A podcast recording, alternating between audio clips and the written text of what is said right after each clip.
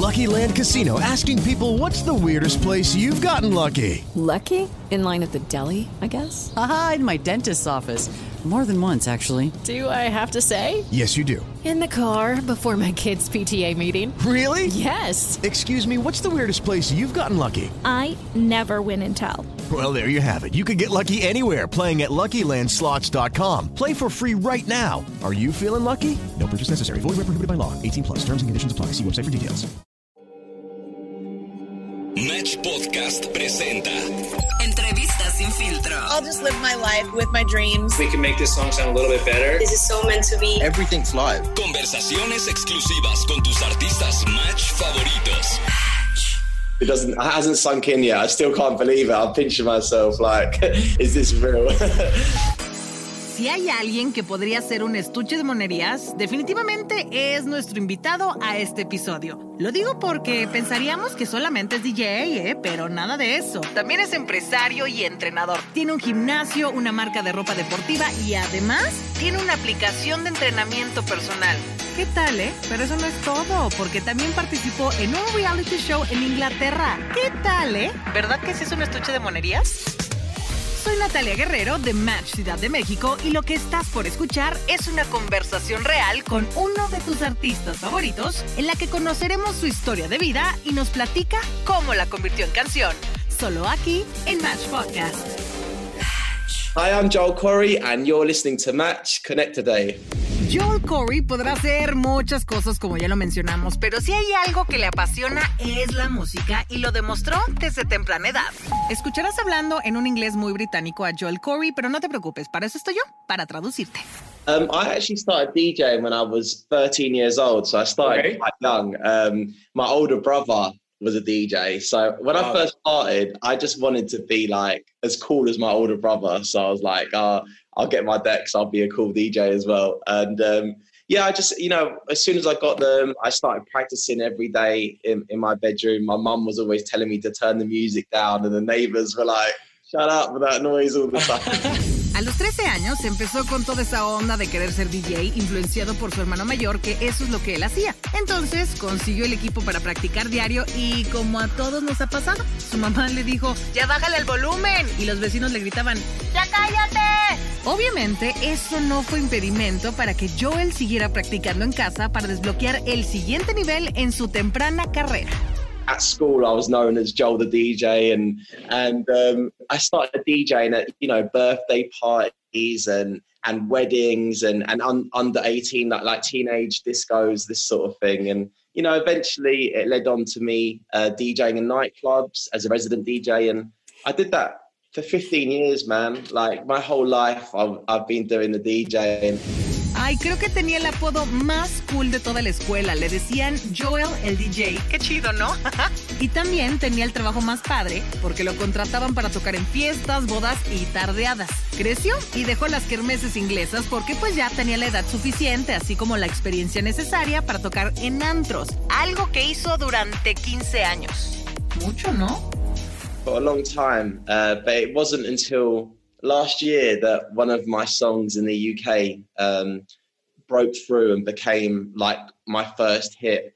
But it took quite a long time for this to happen. You know, for many years I was trying. So this is why now it, it, it, I'm so happy because it's Wow. you know finally what I always dreamed of is has happened. A ver, a ver, a ver, saquemos cuentas. Si Joel empezó a tocar a los 13 años y ahorita tiene 32, pero apenas en 2019 tuvo su primer éxito, o sea, ¿cuánto tiempo tuvo que trabajar y esperar para que llegara su momento y ser reconocido? 17 años. Órale, definitivamente el que persevera alcanza. Y obvio, escuchaste su éxito masivo en Match.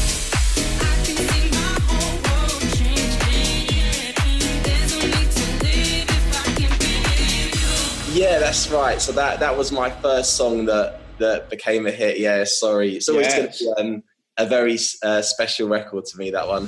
Con esta canción, Joel Corry rompió el récord de la canción más shazameada en un día. yeah, it was a really cool record to have. The, the, the, the nice thing about Shazam that I like is that it people Shazam something because they hear it and they're like, oh my god, this is a banger. I need this track.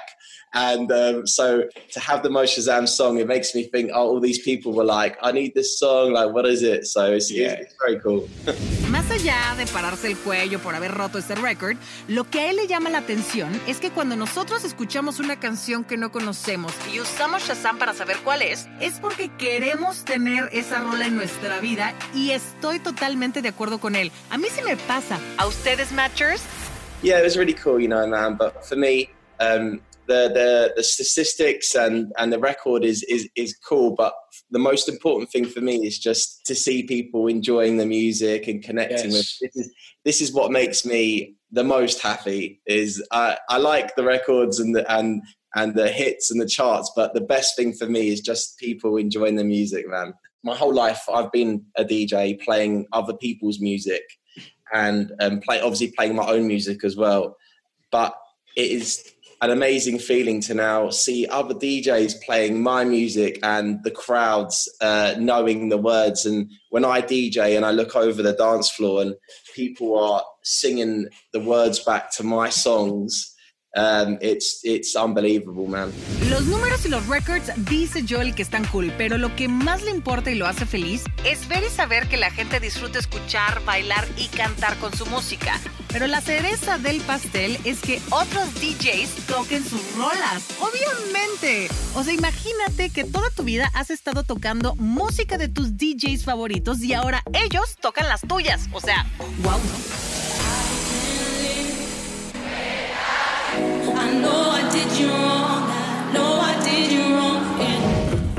Video musical de Head and Heart, esta canción de Joel Corey? Si no, se los dejo de tarea porque ahí Joel nos comparte un poco de su filosofía de vida. It's a beautiful music video. Um, I'm so proud of it to be my video, man. Um, so for for people that haven't watched it or maybe have watched it, the the story is it basically like people take different things from it, but basically what I take from it is that in life you can live life two different ways. On the left side is maybe a lot of people sometimes feel quite negative in life and they have a bad day and they keep feeling negative and, and you can see the whole day can go this way. But on the flip side, if you look at life in a positive way, you know, it manifests and good things will happen. And I really like I really like it because I think the strong message is that in life you need to have a positive outlook and you can live life thinking with with your heart, you know, and and good things will happen. So I think it's a really um, a really beautiful music video, and I and I love the message that it has. And yeah, I'm glad that you like it as well, man.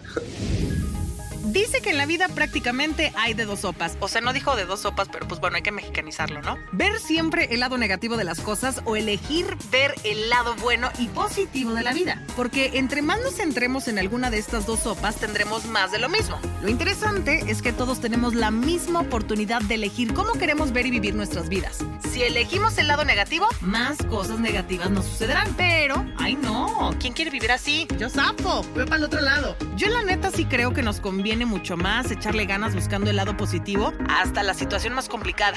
¿Tú qué dices?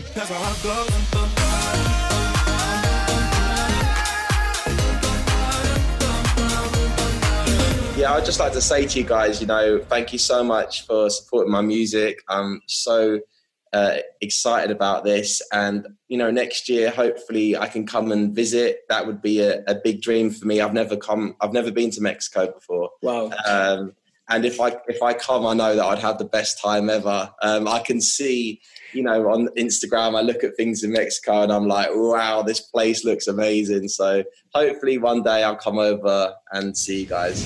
Matchers, Joel Corey nos da las gracias por escuchar y disfrutar de su música. Dice que le encantaría conocer México y espera poderlo hacer el próximo año porque siempre que ve cosas nuestras en Instagram dice, ay no, wow, este lugar es increíble. Obviamente somos increíbles.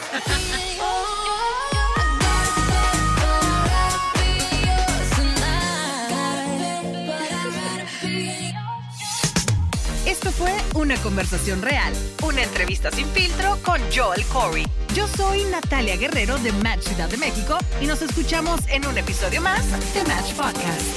I'll come and see you guys in the studio and we'll hang out, man.